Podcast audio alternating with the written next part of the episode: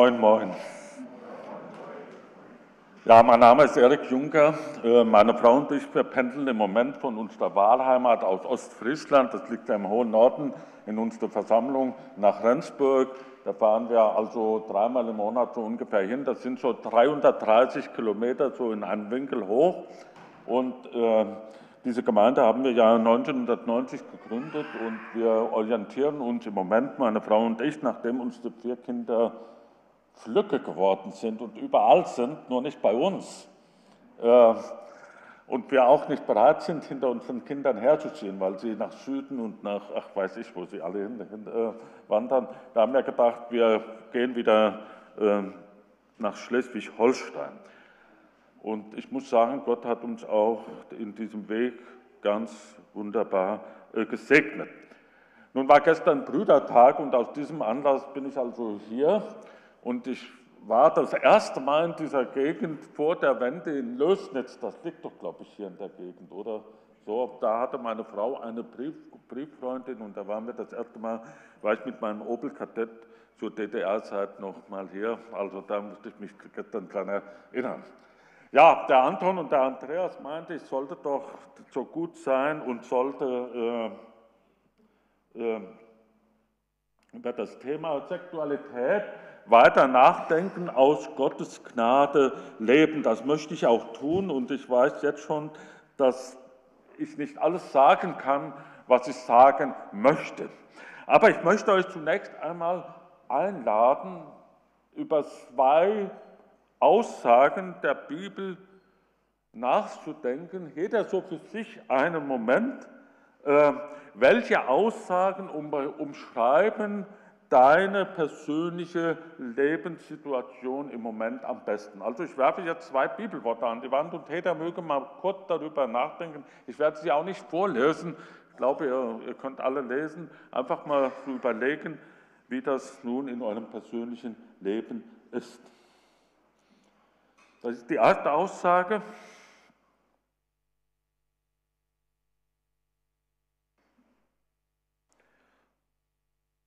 Und das ist die zweite.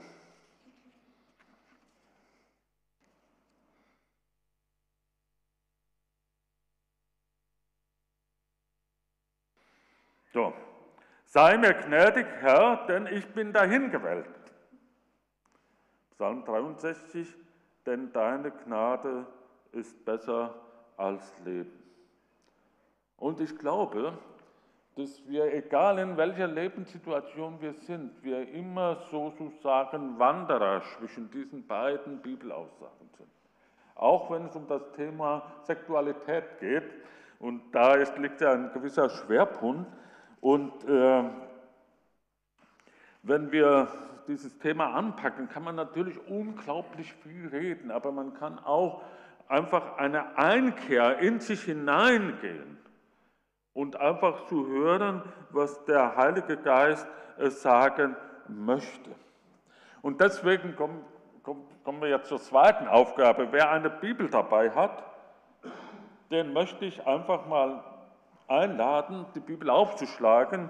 Äh, Johannes Kapitel 8 von 1 bis Vers 11.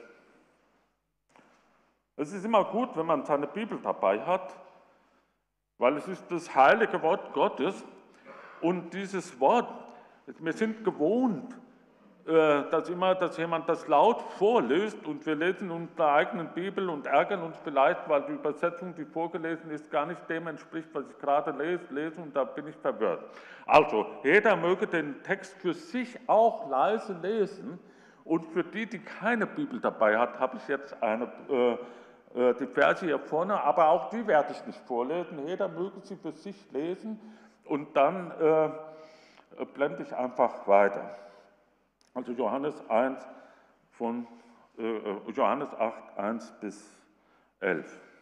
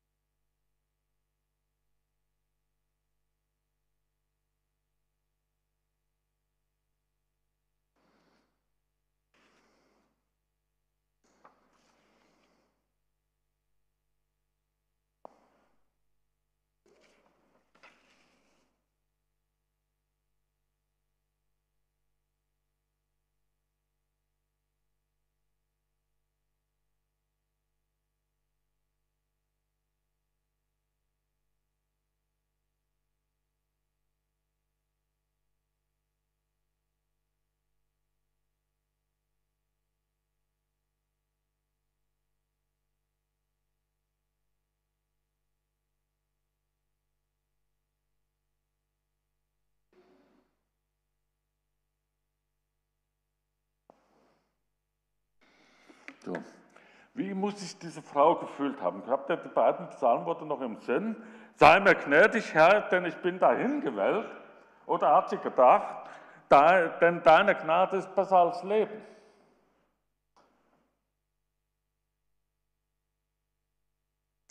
Ich glaube, wir merken anhand dieser Geschichte, wie wir in unserem Inneren so verwurzelt sind in einer fremden Erde.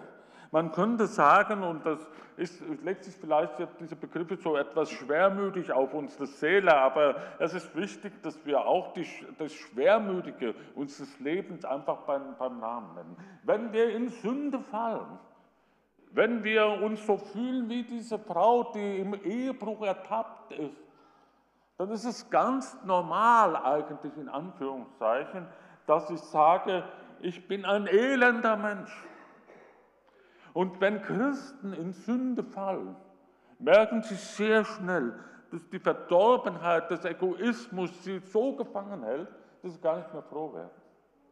Und das muss nicht eben in diesem krassen Art sein, wie das nun bei dieser Frau gewesen ist, aber das Gefühl, dass die Sklaverei der Sünde uns wieder äh, gepackt hat und dass wir eben nicht, wie wir eben gesungen haben, unter dem Segen leben, sondern unter dem Fluch. Der Fluch der Sünde greift nach uns und wir wünschen uns den Segen des lebendigen Gottes. Und wir wünschen uns Befreiheit aus der Sklaverei. Und dann, dann zehren wir an den Ketten des Satans und äh, und dann sagen wir, ja, Gott hilft mir. Und sogar Jakobus sagt, du glaubst, dass Gott einer ist. Du tust recht, wenn du das glaubst. Und dann kommt diese merkwürdige Formulierung von Jakobus und die heißt, aber die Dämonen glauben sie auch und sie fangen an zu zittern. Wir fangen oft in unserem Leben an zu zittern, weil die äh, Ketten des Satans uns packen. Und aus dem Machtbereich der Sünde und der Finsternis wollen wir heraus und wir merken spätestens hier, dass wir vielleicht sogar sagen, am liebsten wäre ich tot.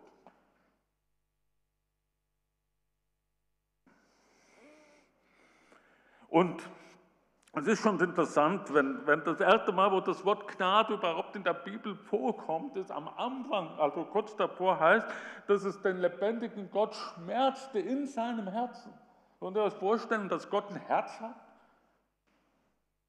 Das Herz Gottes schmerzt, als er die Menschen sah, wie sie sich von ihm abwandten und er vernichtet sie. Und dann heißt es in einer schlichten Aussage, aber Noah fand Gnade in den Augen Gottes. Gnade muss zuerst einmal richtig wehtun. Gnade ist nicht zuerst balsam. Um Gnade zu verstehen, muss es erst in unserem, richtigen, in unserem Leben richtig wehtun. Sonst verstehen wir nicht, was Gnade ist. Es hat mal jemand gesagt, ja,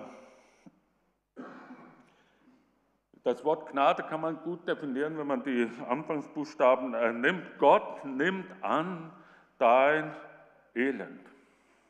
Und diese Frau, die eine Begegnung mit dem Herrn Jesus hatte, die begriff in dieser Begegnung, als der Jesus merkwürdige Dinge tun, und ich will jetzt gar nicht auf diesen, auf diesen Text äh, Wort für Wort eingehen, aber diese Frau begreift, Gott nimmt dein Elend an. Das ist Gnade.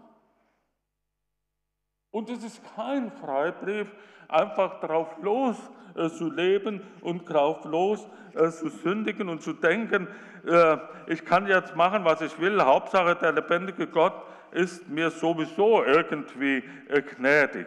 Auch wenn ich vielleicht das Gefühl habe, ich bin dahin gewählt in meinem Leben. Und diese Gnade ist zuerst bei dem lebendigen Gott da. Und ich habe es eben schon gesagt, das Herz Gottes ist zunächst voller Gnade. Und sie zeigt sich, diese Gnade zeigt sich in der unbeschreiblichen Liebe, die Gott hat. Und man könnte dann äh, sagen, Liebe, die sich nach oben richtet, ist Anbetung. Bitte, wir können Anbetung äh, gekünstelt machen. Aber wahre Anbetung bedeutet, dass ich begreife, dass die Liebe Gottes, die oben ist, denn in der Anbetung gucke ich nicht nach links und rechts. Da konzentriere ich mich auf den, den ich anbete. Das ist mir, sind mir die anderen, entschuldigt, wenn ich so sage, zunächst einmal völlig egal. In der Anbetung stehe ich alleine vor dem lebendigen Gott. Da ist mein, mein Fokus ausgerichtet. Und Liebe, die sich nach außen richtet, ist Zuneigung. Und deswegen sind wir auf die, dieser Erde mit Menschen, die, die äh, vertikale Ausrichtung zu Gott hin und die horizontale Ausrichtung zu dem Nächsten. Die anderen Menschen müssen das erfahren, was ich erlebt habe.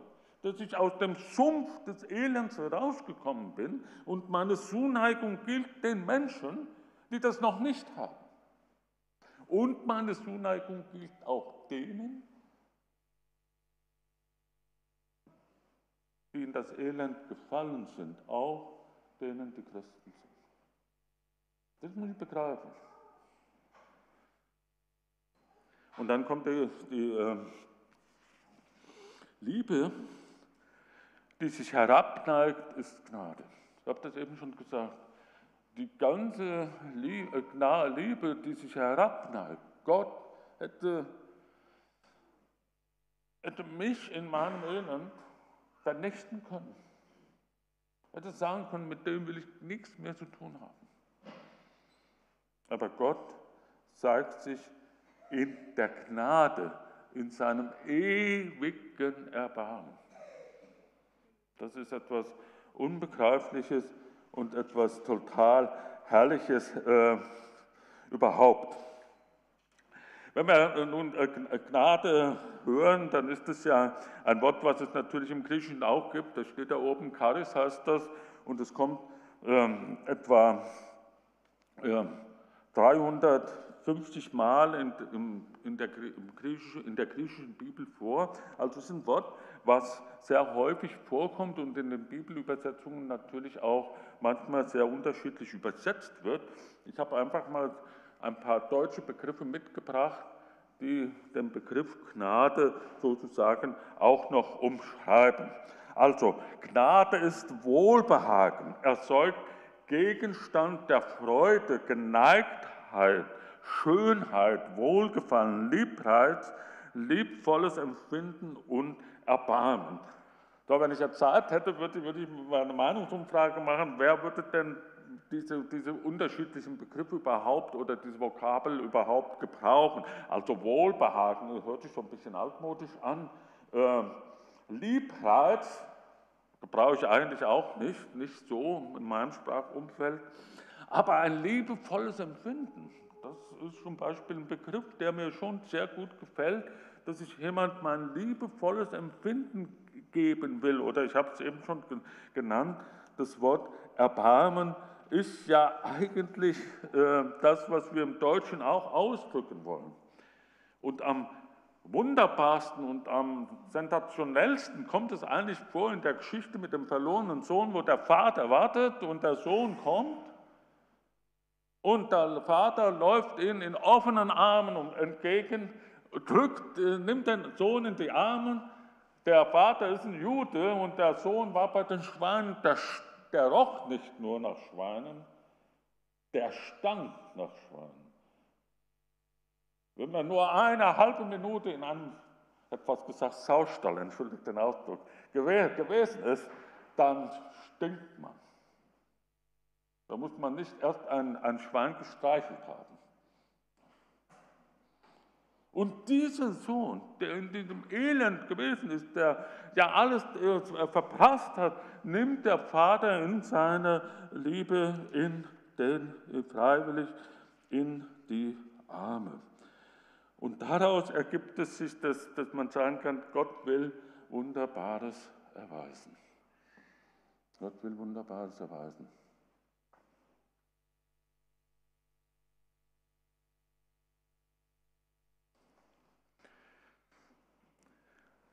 Die schrecklichste, was mir in der Gemeindegründung und in der Gemeindeaufbau und auch jetzt im Gemeindeleben als Älteste passiert ist, wenn wir Menschen, Brüder oder Schwestern aus der Gemeinde ausschließen müssen.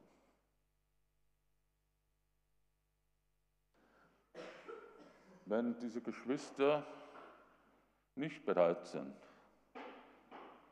die Gnade Gottes in Anspruch zu nehmen. Wenn diese Geschwister in ihrer Sünde bleiben.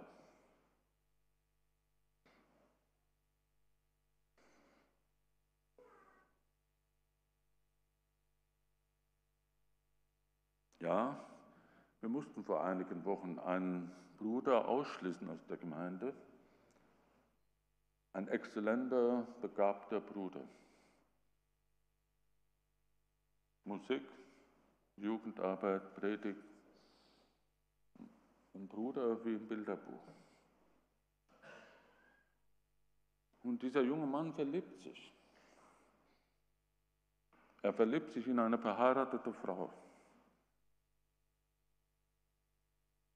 Und sie verliebt sich auch in ihn.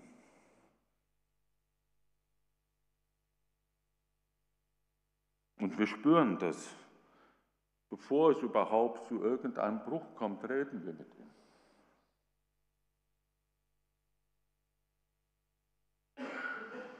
Wir versuchen ihn mit den Zahlen der Liebe zurückzugewinnen, nicht mit der Rute des Gesetzes.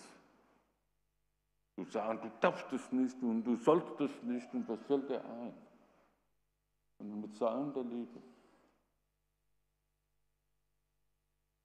Dann reden wir mit ihm. Dann reden wir auch mit dieser Frau. Völlig ungläubig. Und wir haben den Eindruck, dass sie das besser versteht. Aber das andere sieht halt der Liebreiz. Und dann kommt, dann kommt man mit der, äh, dann kommt der, der, äh, mit der Bibel in der Hand und sagt, ja, hier im Alten Testament gibt es auch so einen ähnlichen Fall. Und wir reden das zweite Mal, wir reden dreimal. Der Bruder, der, mich begleitete, wir, wir weinen. Wir, wir, wir, wir beten vorher auf unseren Knien, weil wir ratlos sind. Wir wissen nicht, was wir machen sollen. Aber dann müssen wir ihn ausschließen und dann formulieren wir einen Brief als Älteste. Wir haben fünf Älteste in der Gemeinde. Und dann streichen wir die Worte wieder. Und dann setzen wir es nochmal auf und dann schlafen wir noch einmal darauf, was wir der Gemeinde über 100 Geschwistern sagen müssen. Es ist ein Kampf. Es ist nicht einfach nur so ein Locker vom Hocker, dass man einfach mal jemand ausschließt. Und wenn jemand die Gnade Gottes nicht will, können wir sie nicht, ihm nicht aufzwingen. Und plötzlich merken, merken wir, wie wir vielleicht sogar diese Gnade Gottes irgendwie sagen, naja, das ist ja jetzt vielleicht nicht so, man könnte doch ein bisschen dehnen, wie wir dann anfangen. Wir fangen dann an zu dehnen, zu entschuldigen und was weiß ich. Und dann ist dieses Schreiben fertig. Und dann ist dann der, der Sonntag. Und dann wird dieses Schreiben nach dem Brotbrechen vorgelesen. Die ganze Versammlung ist wie erstarrt. In Salzburg ist es üblich, dass wir am Anfang jeden Sonntag zuerst ein Gebetsanliegen sammeln und dann niederknien und beten und dann aufstehen, ein Anbetungslied singen, das Brot brechen. Und, äh, und dann jetzt steht die Gemeinde nach dem Brotbrechen da und dann wie, wie, wie der, als ob der Geist Gottes das führt. Alle 100 Leute gehen plötzlich auf die Knie und dann, dann wird gebetet, es wird geweint, es wird gebetet. Es ist nicht zum Spaß. Und es geht nicht darum, schnell mal etwas zu erledigen. Gnade hat unglaublich Geduld. Aber Gnade rechtfertigt niemals Sünde. Selbst wenn, wenn es mein eigener Sohn ist oder meine eigene Tochter oder in meinem Verwandtenkreis ist, das dürfen wir nicht, denn dann verspielen wir die Gnade des lebendigen Gottes. Gerade wenn es um, um diese ganze Thematik äh, geht.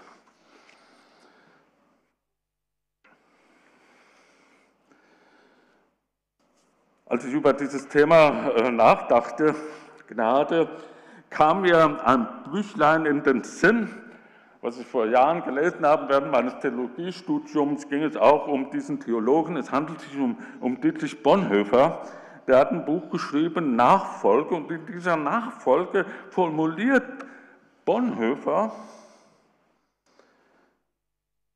äh, der ja mit 39 Jahren im Konzentrationslager 44 umgekommen ist, in England, er, hatte, er war ja auch zeitweise Pfarrer in England und in England formuliert er dieses Buch Nachfolge.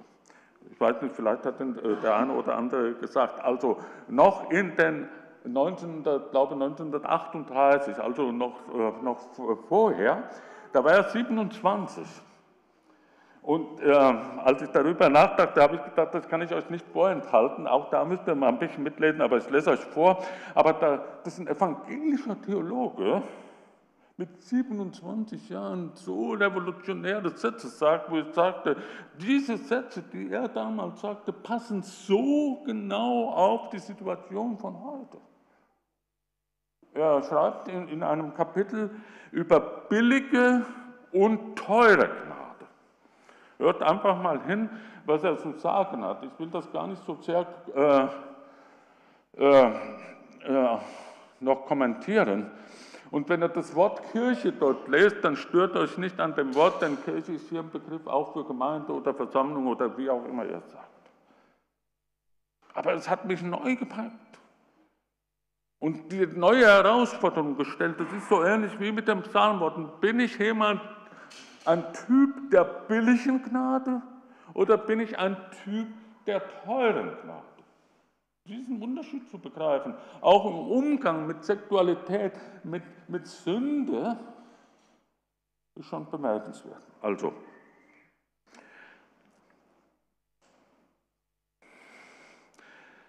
Billig, also das, das sind jetzt äh, die Sätze von äh, Dietrich Bonhoeffer, billige Gnade ist der Todfeind unserer Kirche.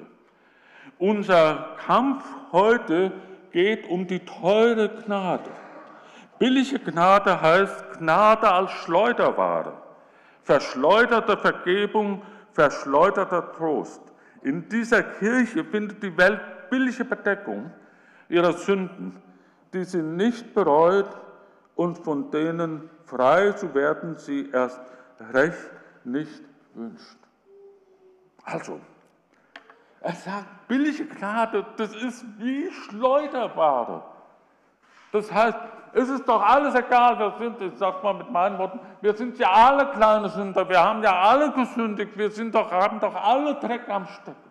Und weil wir das alles haben, ja, deswegen auch entschließend beten und dann hat sich der Fall. Das ist billige Gnade. Das ist Schleuderevangelium. Und das meint er da schon. Es ist wie eine billige Bedeckung und billiges Werk taucht einfach nichts. Das weiß jede Hausfrau. Und das weiß jeder Handwerker. Billiges Werk taucht nichts. Und billige Gnade taucht auch im Reich Gottes nichts.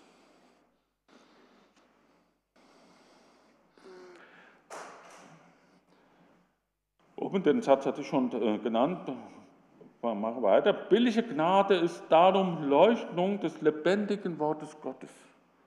Leuchtung der Menschwerdung des Wortes Gottes. Er sagt damit, als ob er sagen will, guckt in die Bibel, lest die Bibel. Was mir auffällt in, in, den letzten Jahren ist, dass die Leute, Leute, auch Christen, sich auf die Bibel berufen und sagen, naja, in der Bibel steht ja irgendwo, dieser Satz, ich bringe gar nicht so richtig zusammen. An solchen Formulierungen merkt man ganz schnell, ob dieser Mensch wirklich ein Bibelleser ist oder nur irgendwelche welche Sätze in seinem Gedächtnis hervorholt und, und dann oft Verse aus dem völligen Zusammenhang äh, äh, sagt, die er irgendwo gehört hat, sondern deswegen ist es immer das Allerbeste, dass wir wirklich uns angewöhnen, die Bibel, die angewöhnen, die Bibel zu lesen. Und die Bibel nochmal zu lesen und nochmal zu lesen. Dass die Bibel nicht nur eine Versierung unseres Glaubens ist, sondern Inhalt unseres Glaubens. Dass unsere, die Bibel uns wirklich prägt. Und dem Heiligen Geist zutrauen, dass er auch in dieser Situation durch sein Wort zu uns redet und zu uns spricht. Und natürlich, dass man den Herrn Jesus klein macht, das meint man mit der Menschwerdung des Wortes Gottes. Billige Gnade heißt Rechtfertigung der Sünde und nicht des Sünders. Das heißt, da geht es um die Sünde und nicht um den Sünder im Allgemeinen. Billige Gnade ist Predigt der Vergebung ohne Buße. Buße bedeutet Kapitulation. Ich, ich kann nichts, ich bin wirklich ein elender Mensch. Und manchmal denke ich,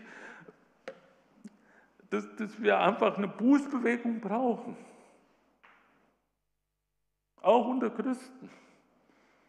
Dass wir aus diesem Chaiselong-Christsein herausbrechen. Und dass wir wirklich uns darauf verlassen, dass, wie es jetzt heißt, billige Gnade ist Gnade ohne Nachfolge, Gnade ohne Kreuz, Gnade ohne den lebendigen, menschgewordenen Jesus Christus. Das ist billige Gnade. Und das ist alles fromm umhandelt. Man denkt, wenn man ein Bekenntnis sagt, wenn man das Vaterunser betet, dann ist das irgendwie alles fromm. Aber wenn man mit seinem Herzen nicht dabei ist, bringen die ganzen frommen Worte nichts. Das ist billige Gnade. Ich hülle mich ein in etwas Frommes, aber ich breche nicht durch. Kommen wir noch zur äh, teuren Gnade. Das ist ja das, das herrliche Gegenstück. Teure Gnade, dagegen ist die teure Gnade der verborgene Schatz im Acker, um dessen Willen der Mensch hingeht und mit Freuden alles verkauft, was er hatte, die köstliche Perle, für deren Breit der Kaufmann alles seine Güter hingibt, die Königherrschaft Christi, um deren Willen sich der Mensch das auch ausreizt, das ihn ärgert. Der Ruf Jesu Christi, auf den hin der Jünger seine Netze verletzt und nachfolgt. Das ist es, der sucht wie Jesus Christus hier sagt, den verborgenen Schatz im Acker, der hört nicht auf zu suchen, bis er ihn gefunden hat. Der lässt sich nicht abspeichern, sondern der forscht in den Tiefen des Wortes Gottes. Teure Gnade ist das Evangelium, das immer wieder gesucht, die Gabe, um die gebetet, gebeten, die Tür, an die geklopft werden muss. Teuer ist sie, weil sie in die Gnade ruft. Gnade ist sie, weil sie in die Nachfolge Jesu Christi ruft. Teuer ist sie, weil sie dem Menschen das Leben kostet. Teuer ist sie, weil sie ihm so erst das Leben schenkt. Und gipfelt dann Dietrich Bonhoeffer in seiner Aussage, äh, teuer ist die Gnade vor allem darum, weil sie Gott teuer gewesen ist, weil sie Gott das Leben seines Sohnes gekostet hat. Und jetzt kommt ein ganz toller Satz. Ihr seid teuer erkauft. Gott gibt das absolut Wertvollste. Da müssen wir Gänsehaut bekommen. Gott erledigt das Heil nicht auf eine billige Art und Weise, sondern Gott ist bereit, das Wertvollste zu geben. Und deswegen wollen wir ja gleich das Mal des feiern. Um daran zu denken, dass Gott nicht billig uns abspeist, sondern uns teuer erkauft. Und weil ihm nicht billig sein kann, was Gott teuer ist. Ja, ich könnte noch äh, viel, viele Sachen dazu sagen und ich möchte einfach damit schließen mit diesen beiden äh, Bibelversen aus dem Römerbrief. Um das noch einmal sozusagen äh, so einzupacken, was das bedeutet, wo aber die Sünde mächtig geworden ist. Da ist die Gnade noch viel mächtiger geworden. Damit wie die Sünde geherrscht hat durch den Tod, so auch die Gnade herrsche durch die Gerechtigkeit zum ewigen Leben durch Jesus Christus, unseren Herrn. Das ist das frohmachende Evangelium. Und dann müssen wir die, die Rute in den Kaminofen werfen. Und wenn du deine Rute unter deinem Rücken versteckst und auf den Menschen einschlagen willst, dann werf sie weg, damit du die Freiheit erlebst, die du in Jesus Christus durch seine Gnade erleben kannst. Ich würde gern jetzt mit uns beten und dann wollen wir noch ein gemeinsames äh, Lied singen und dann werden wir ja das Mahl des Herrn feiern. Ich möchte euch bitten, dass wir einfach dazu aufstehen, dass die Musiker schon mal nach vorne kommen und dass wir dann auch dieses Lied, was wir nach meinem Gebet singen werden, auch stehend singen. Es ist ein Lied, wo, wo wir einfach noch einmal ganz persönlich jeder für sich sagen kann, dass er alleine aus Gnade vor dem Thron Gottes steht und dass wir den Mut haben dürfen, vor seinen Thron zu kommen. Herr Jesus, danke, dass du uns dazu einlädst, dass wir uns bewusst machen dürfen, dass wir nicht eine Billigware in den Augen Gottes sind, sondern dass wir teuer und geliebt und wertvoll in den Augen des lebendigen Gottes sind. Und Herr Jesus, danke, dass du als der wertvollste und der schönste und der herrlichste von den allen wirklich bereit warst, dein teures Leben für uns an das Kreuz zu geben. Und dass wir in unseren Herzen immer und immer wieder sagen dürfen, auf dem Lamm ruht meine Seele, bete voll Bewunderung an. Alle, alle meine Sünden hat sein Blut hinweggetan. Herr Jesus, dafür sei dir Ehre und Preis und Dank. Und wenn wir jetzt gemeinsam vor deinem Thron stehen, um miteinander zu singen, Herr, dann schenke du uns ein bußfertiges Herz, wo wir vielleicht Vergebung brauchen, wo wir deine Gnade neu brauchen. Und schenke uns ein hingegebenes Herz, das dir wirklich Anbetung gibt für die größte Tat, die auf Golgatha geschehen ist. Preis und Ehre sei dir. Amen. Ja, wir wollen stehen bleiben und das Lied singen. Allein durch Gnade stehe ich hier vor deinem Thron, mein Gott, bei dir.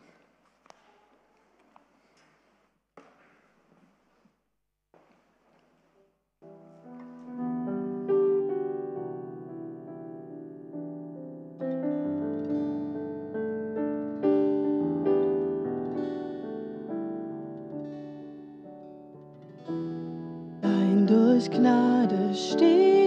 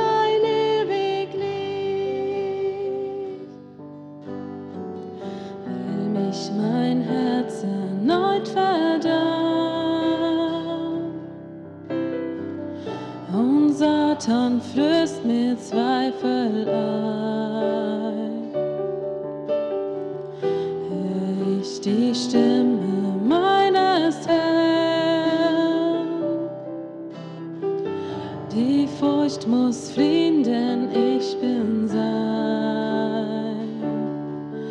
Oh, Preis.